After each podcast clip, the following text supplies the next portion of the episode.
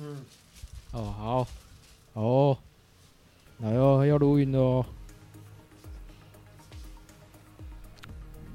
啊，大家没有给我回应是怎样？啊，可以了哦，来喽。今天要干嘛？今天要晚点名啊，不是吗？啊，有搞吗？不是啊，上次就没有搞啦。你是故意的吧？你是故意问的，是不是？对。嗨，大家好，我是摩托笔记的浩编，欢迎回到摩托杂谈，这里是摩托笔记的 Podcast 的频道。我们是呢，这个哦，全 Podcast 的里面呢，这个华语世界的 Podcast 里面，第一个是以这个 MotoGP 为主轴的这个频道哦。然后，诶，现在时间是几点啊？现在时间是九月十九号的八点三十五分哈。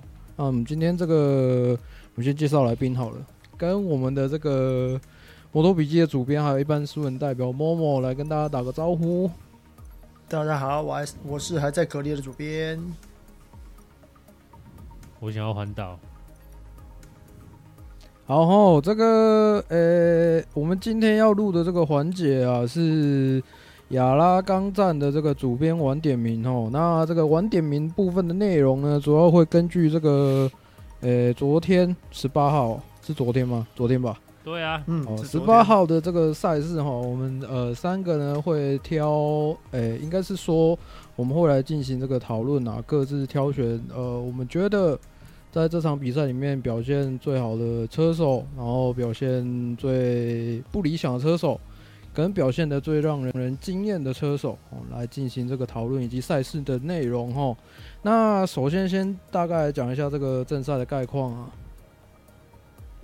在 Moto 三的部分呢，哦，拿下亚拉冈站的分站冠军是 Gavaro，那第二名是这个海丝瓜的 Sasaki，那第三名，哎、欸，这个要怎么念呢、啊？KTM 车队的 Holgado 是吗？应该是吧。Holgado 是不是？应该是吧。哦，OK，好，不好意思。没关系，反正他他的名字，他们的名字本来就不太好念了。那在积分这个在积分榜的部分呢，现在目前领先的仍然是 Gavaro。那 Garcia 这场他是有转导吗？为什么他没有在那个？他好像很后面呢、欸。其实他好像很后面。嗯，他这场表现的不是很理想哦。这个积分啊又稍稍的被拉开了。他目前是一百九十六分，排在第二。那第三名是这个。Dennis Foggia，Foggia 明年是不是要转到 Moto Two 了？对，没错，他要去嘛，对不对？嗯，他要去去 Moto2 了。所以 Leopard Racing 呢，目前呢，这个铃木龙生呢会继续待在 Leopard Racing，那他的队友呢会变成从 KTM 转过去的 Marcia 哦，大致上是这样子。那在 Moto，哎，Moto3 的部分，主编也有补充的吗？应该没有什么太需要补充的吧？我觉得。好。Moto2 的部分。好，那 Moto2 的部分的话，拿下分站冠军是 KTM 的 Acosta，那第二名是这个 Aaron Canet，那第三名是呃 KTM 的 Fernandez。那 Fernandez 在这一站呢，也就是官方也宣布说他在明年会加入这个 MotoGP 级别的 Gas Gas 车队。那再来呢，Moto2 的积分排行榜的部分，第一名呢仍然是这个 KTM 的 Fernandez，那第二名是小梁缆，他的积分是两百零七分。那这一站他拿到第四名，再加上 Fernandez 呢，呃，有站上颁奖台，所以积分小小的拉开一点点，不过还算是可以追及的范围。那第三名是这个 Aron Canet，他的积分是一百七十七分。再来呢是 drama 多多的这个讲多也不算多了哈，这个 MotoGP 级别拿下分站冠军的是野兽哥 Gresini 车队的 Bastianini，那第二名是 Pecco Bagnaia，第三名是大一。不过不宾德有第四名哦，这个 KTM 在这一站的表现还蛮值得鼓励的。再来呢，这个目前积分排行榜的部分，Fabio Quartararo 仍然领先。这个积分排行榜，他的积分是两百一十一分，但是呢，因为他这一场呢，呃，没有分，到底是算是该该说是被波及到呢，还是啊，反正就是这个赛事意外了哈。那他没有拿到任何的积分，这也就变成说佩科巴尼亚亚呢，他拿到第二名之后，呃，积分来到了两百零一分，只剩这他两个人之间的差距只剩下十分了。那第三名的大一呢，目前是一百九十四分。这个御三家呢，在亚洲之战，在亚洲之旅之前呢，好像有一点要进行那个黄金交叉的感觉哦。这个赛事又开始呈现一个拉锯的局面了。好，这样子也比这样子也比较好看啊，不然太早分出胜负哦，就觉得啊，好像没有什么。有趣的画面产生啊！但是这个礼拜又太有趣了，上个礼拜又昨 昨天又太有趣了，对啊。那这这边有点有讲到，就是因为上个礼拜是亚拉冈站嘛，那这边还没有开赛之前的话，其实就有看到，就是 Fabio 他在这边最好的成绩就是第四名。那到目前为止，他也没有拿过比第四名更好的成绩啊。那原本他可能是打想要。目标应该是突破这个这个瓶颈的哦，但是不过不过啊，嗯、不过这这这这些站哦，前五站到到现在比起来，大家其实都可以看到这个剧本啊，都都都差不多啊，通常都是前两排几乎都会是杜杜卡迪车手，然后。Fabio 他他通常都会在第二排的尾巴，或是第三排的前面，反正就是在那个位置。然后一起跑之后，就会被前面的人把节奏带走，然后他也没有办法好好的就是拿到好的成绩啊。那像这一站其实也是差不多啊，就是开局嘛，那个 Pecco 他就往前跑了，然后 Miller 他就当。断后嘛，对不对？但是通常他断后都不会太久，哦，然后就被 好惨，好，这是不称职的僚机，然后他他就被那个野兽哥巴斯蒂安尼尼超掉了。那巴斯蒂安尼尼那不是僚机，那是靶机。没有没有没有没有，他他就是放他过去而已，后面他都挡，他他都尽量挡了。对，哦，他说我尽量就对了，那 他我尽量，那。那其实就就有点像上一场，那 b u s t i a n i n i 就是往前冲去追去追那个 Pecco 了嘛，然后我们这个僚机呢就慢慢的往后退，然后就就被大一超过了，好，然后这一切就差不多了。那其实我觉得刚刚我讲到 KTM，KTM 这我想要留到后面再讲，因为我觉得这个真的是蛮不错的。那像这一次另外一个比赛的重点啊，就是呃，Marc Marquez，因为毕竟他呃受伤受伤那么久，然后又又动手术，那这一站是他在那个动完手术之后第一次重返赛车场去比赛。那其实大家对都都想要看他的状况如何。那但是我觉得啊，以 Marquez 跟他们的车队啊，他们最主要的应该是要，嗯，主要的目的应该还是要完赛啦，就是想要多拿一点数，多拿一点呃，多拿一点资讯来帮忙改，帮忙改车。那只不过是这一场比赛哦，实在是抓马太多了，因为。在第一圈还没有跑完的时候，其实妈妈开始他表现出很强大的那个呃野心，应该说野心嘛，应该说非常的积极。因为在第一起跑还没到第一圈，还没到第一弯的时候，他就上了好几个位置了。他从第十三位起跑，那在第一个弯之前，他应该至少上了有五六个位置到前面去。那那个起跑真的是很可怕。那另外一个起跑也很好，是 KTM 的那个 Brad Binder，他一样是从后面，然后一路往前追。那就是在这个第一圈哦，第一圈可能也是因为呃后轮还没有后轮还没有抓地还没有起来，还没有热。那 Marc Marquez 他的后轮就撇了一下啊，为了为了不要就是后轮哦去嗨赛。那 Marc Marquez 就当然他会收油去解决这个问题，可是因为才刚起跑，其实我的还因为才刚起跑的原因，那 Fabio 跟他路线又重叠，所以这一收油，Fabio 会来不及闪，就直接撞上去了。其实大家在大家在看这件事情的时候，都会去忽略掉说，有两个层面。第一个就是为什么这个意外会发生？意外发生的时间点是怎么一回事？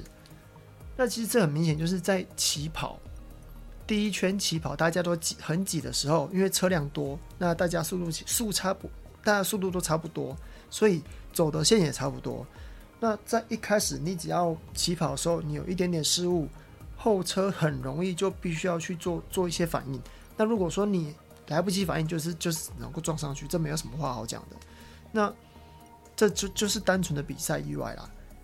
那 Quartaro 他，我也只能说他比较倒霉，就这样子撞上去，然后就摔出去了。那他的整流罩呢，就卡在 Marquez 的后轮，好像是那个车手坐高装置那边。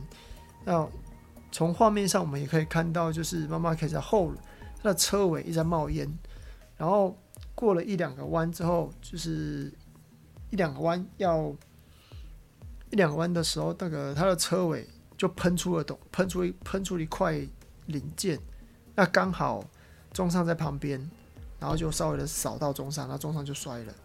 那摔的地方又是一个非常危险的直线，那那个其实要应该是进弯前嘛。进弯前吧，是不是啊？应该是啊，我记得是，我记得是。你讲的，你现在讲的是哪一个宇宙的亚拉冈站啊？昨天的啊。哦，昨天的是不是？哦，因为我看到这个留言，大家的看到的这个宇宙好像不太一样啊。大家来自各种不同的宇宙啊。哦，那那个就不要理他们了。反正就是这样子了啊。那。那也还好，他这样一摔哦，就 Rins 跟那个小牛没有没有从后面撞上去，真的是不幸中的大幸啊！只能说本田跟三叶今年真的是都很衰啊！啊，那这个比赛前的意外结束之后，其实前面就大概就定型了啦。他最后就是只剩说，呃，巴斯蒂亚尼尼他追到了。他追到了那个 p e c o 那要不要动手？其实，呃，我觉得以以以野兽哥他的个性，他他应该是会动手的啦。虽然说上呃在上上一站是不是在在上上一站他有一点失误，但是他确实是想要动手的。所以这一站他就把这一次啊，昨天他就把他上上次没有成功的那个企图啊。再一次的去跟 Pecco 拼一次，那这次他就成功了。那这样子会不会两人在明年会明明年的车库里面会不会有墙？我是不知道啦哦。不过不过，呃，还是还蛮还是蛮开心看到就是新人可以这样子骑。Bastianini 他击败了那个 p e c o 嘛，拿下冠军。那 Pecco 他是拿拿下第二。那其实这一站呢、只要有一个杜卡迪车队车。车厂的车手可以站上颁奖台，那杜卡迪呢就会在这一站，呃，就会在亚拉冈站拿下今年的车厂世界冠军。那其实这个是连续第三年杜卡迪拿下车厂的世界冠军的。那其实这这有表示说，GP 二一、GP 应该说 GP 二十二一二二，是杜卡迪的这台赛车，它非非常的成熟，而且很有竞争力。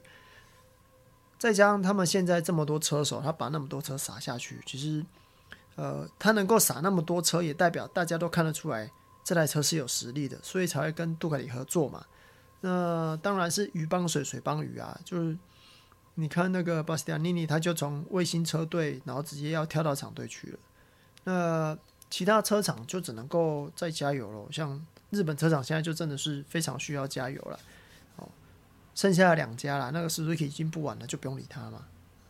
那本田就是赶快多收集数据吧，然后三叶呢就就自求多福吧。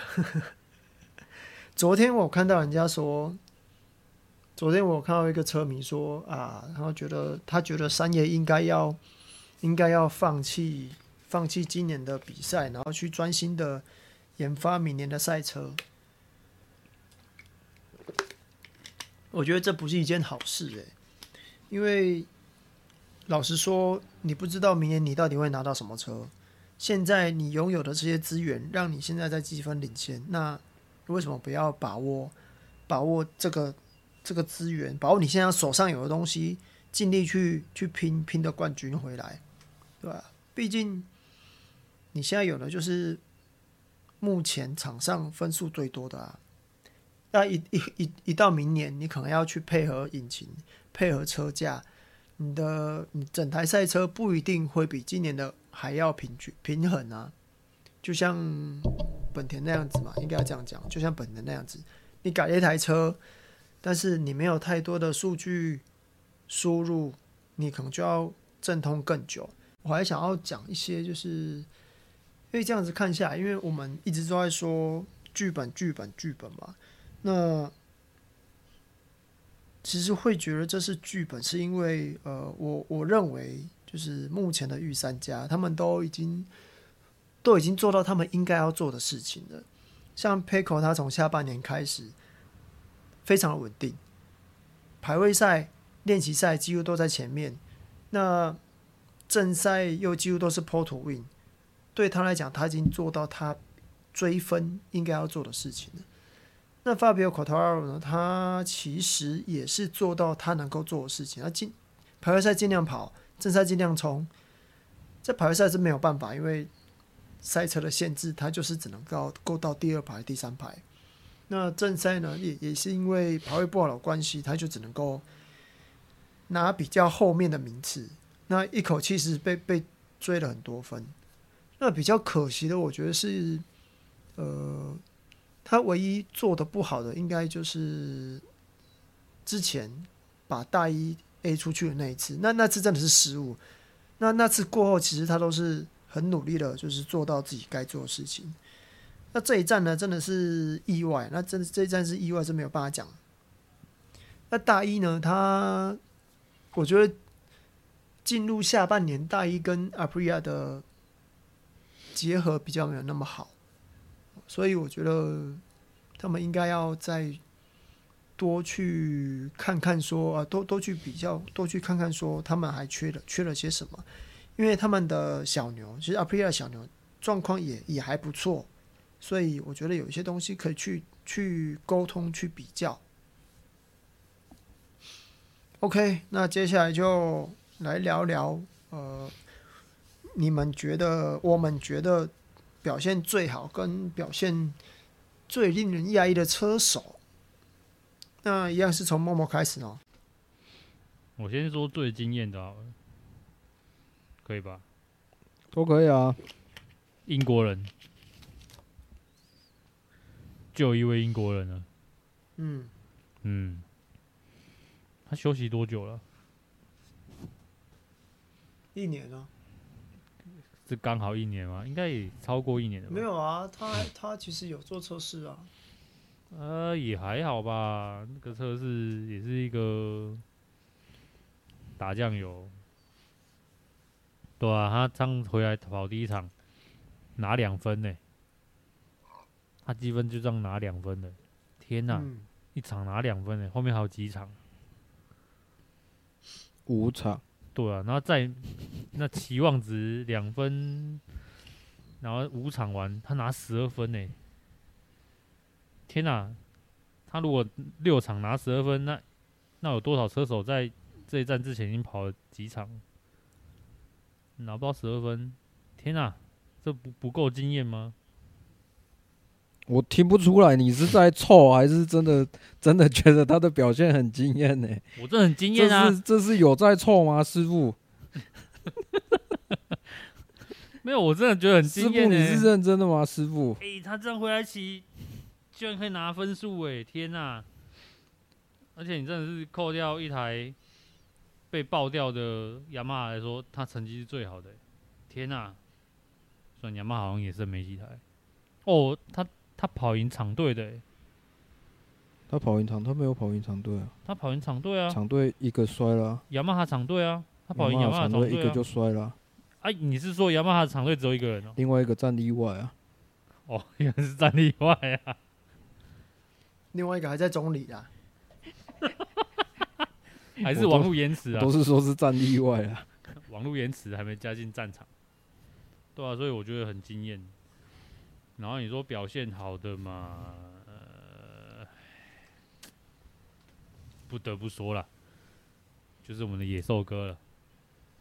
我们那是倒数第三圈，是不是开始在准备动手？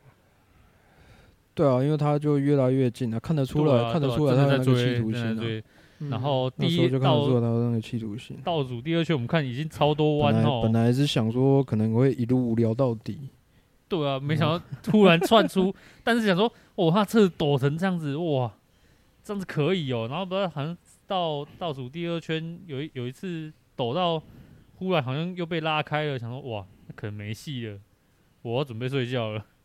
没想到在最后一圈，哇，动手动成这样子，这个真的是表现很好，很很敢冲，真的很敢冲。然后你说表现不好的，我真的不知道谁表现不好。因为，因为毕竟这个好像除了把小妮妮这样子冲了一个令人令人印象深刻一场比赛，那剩下好像真的剧本也差不多。我们感觉好像一直在复制贴上，复制贴上。我已经不知道谁表现不好了，不然硬要的话，那就黑一下九三好了。哇！还没回来比赛，是一堆新闻呢。哇，比赛跑不到一圈，还是画面比人家还多哎，对不对？回来第一场就直接 弄倒一个人，然后再把自己的队友弄出去。哇，这表现真的是太不好了。但我我我有黑到他吗？有吗？有吗？有吗？对不对？他还说我。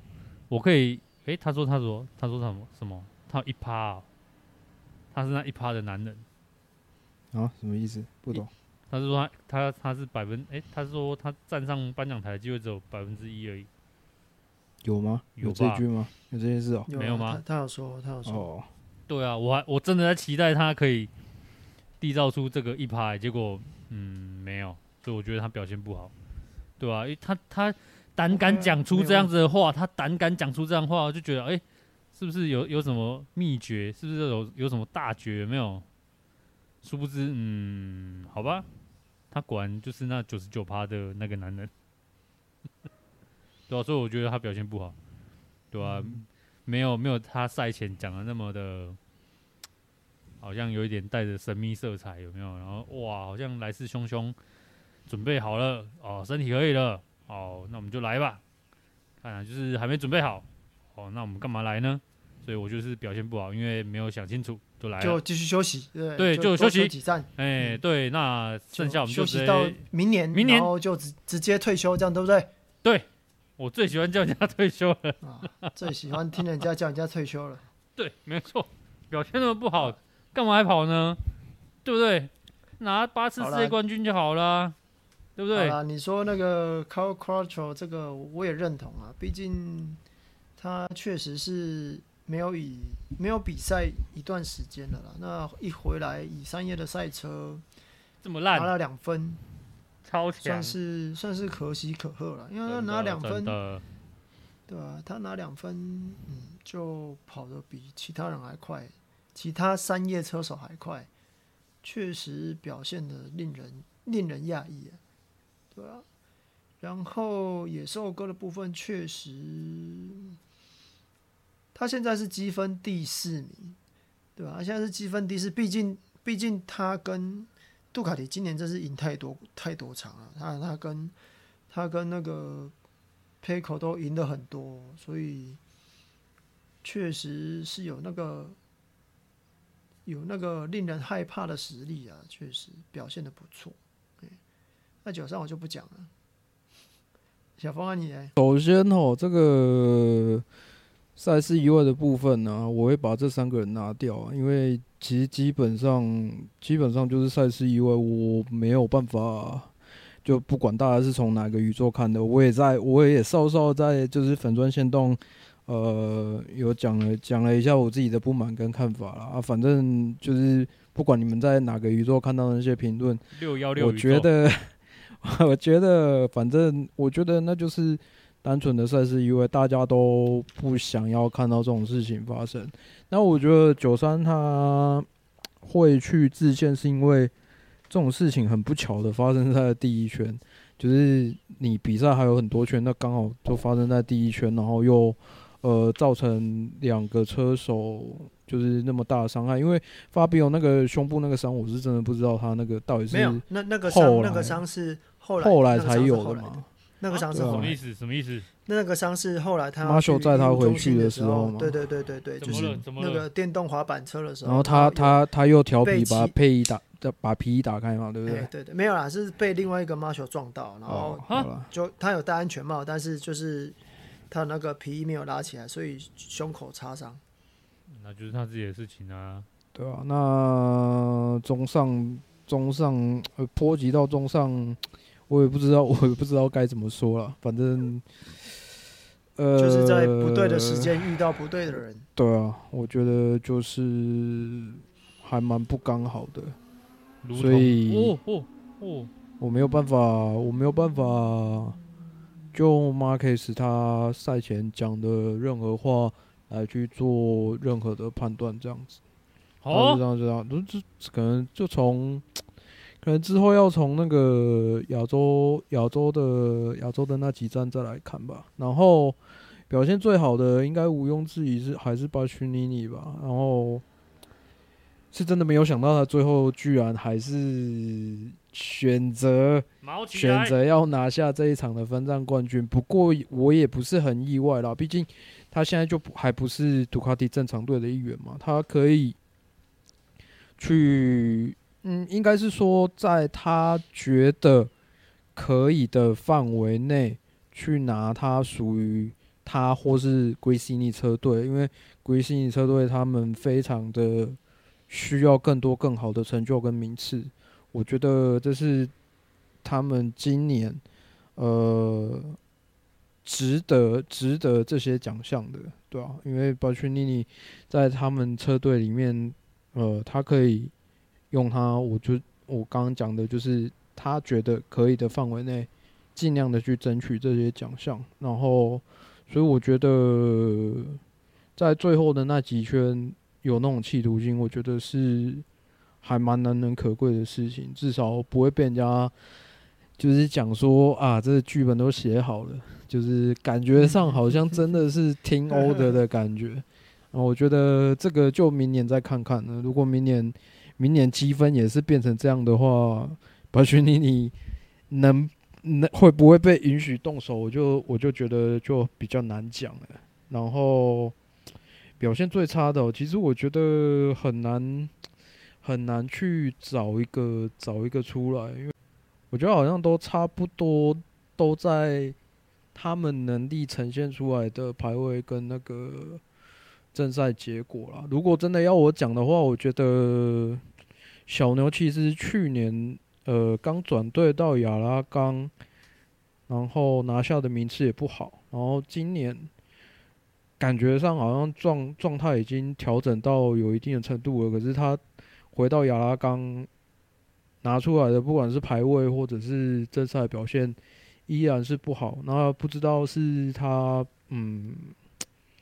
对这条赛道到底有什么？有哪边有哪边觉得有问题？这样子，因为我在我看他在呃直视时期，不管是山叶还是铃木的时候，我觉得状况都还算可以啊，就是就是不会像在阿普利亚这两年这么惨啊。所以可能如果要我挑的话，我会我会觉得我可能会挑小牛吧。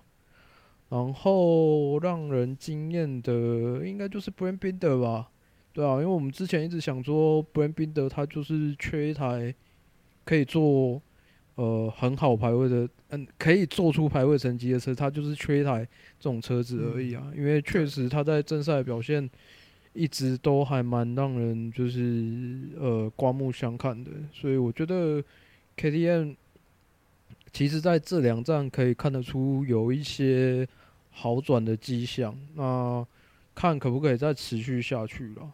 大致上就这样，然后呃，现在比分走到这边吼，嗯，这个我们上一支 Podcast 也讲过了，就我今天有上传了，然后就是。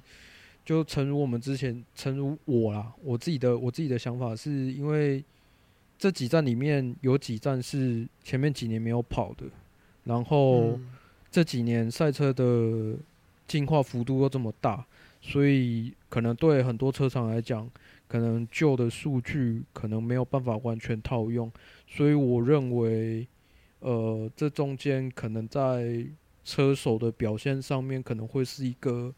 蛮大的关键，我自己我自己个人的猜想是这样子，所以就看这几站有可有可能在有可能像主编讲的那种，就是在泰国站的时候会是比较关键的交叉点啊，所以我们可以看一下到底谁最后可以承受得住这种压力啊？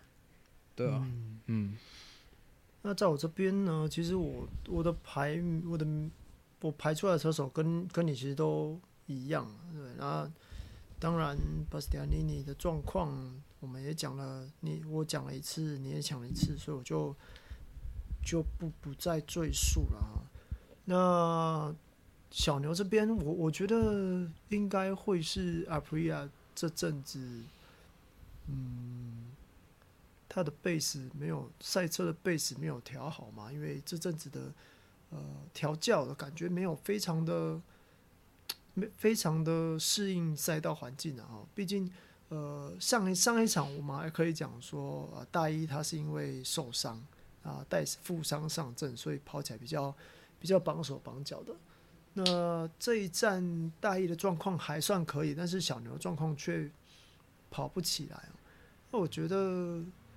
对于一台就是呃还在改善的赛车，其实这是无可厚非的事情啊。毕竟呃要想要找到一个比较好的基础设定呢，因为不像杜卡迪他们已经已经跑那么久了，然后又撒那么多车下去，所以相对起来，不论是 Aprilia 或是 KTM 都多少一定会遇到这种问题啊。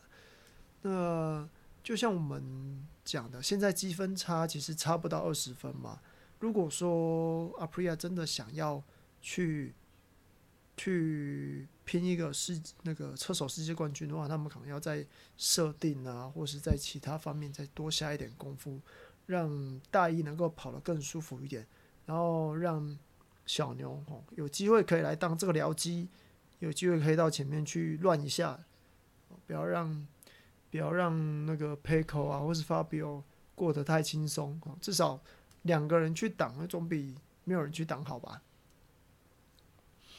然后接下来就是 KTM 的 Brad Binder 嘛。那其实这一场啊，这一场其实可以看出来，Brad Binder 跟那个 Oliviera 他们都是几乎在同个地方起跑，但是 Binder 他的起跑就做得非常好。那我原本预计 Oliviera 他会在中后期的时候追上来，可是好像也没有。那这也不知道，我就不知道发生什么事。那再回头过来讲，Binder，其实其实我们之前就一直在讲说，KTM 就是比较缺乏的是他们做呃单圈的单圈的方法。他如果说他有办法把做单圈的方法，呃，把赛车可以调教成适合可以冲单圈，那在第一圈呢，以 Brad Binder 他昨天的比赛第一圈。那如果至少再往上三个名次，三个名次起跑啊，应该就可以到前三名去去做竞争了。不过老实说，他的周日比赛确实是已经表现得非常好啊，被非常的非常的吓人啊，我是觉得。对。然后我看到有人一直讲说啊，今年世界冠军一定是 PECO，一定是 PECO，绝对是他。我在想说，就剩五场嘛。你每一场都要，每一场几乎都要赢啊！他只要一场没有拿积分，就结束了，就差不多要结束了。所以，其实赛车很难讲啊，真的很难讲说到底什么时候一定有办法拿冠军。像像 Fabio 他也不知道，他也不知道 Marcus 后轮会滑了一下，他也闪不掉啊，他也不知道啊，对不对？其实这都这都很难讲啊。在一个最在一个最理想理想的状况下，当然你也可以，当然可以说啊，Pecco 有很大的机会会拿世界冠军。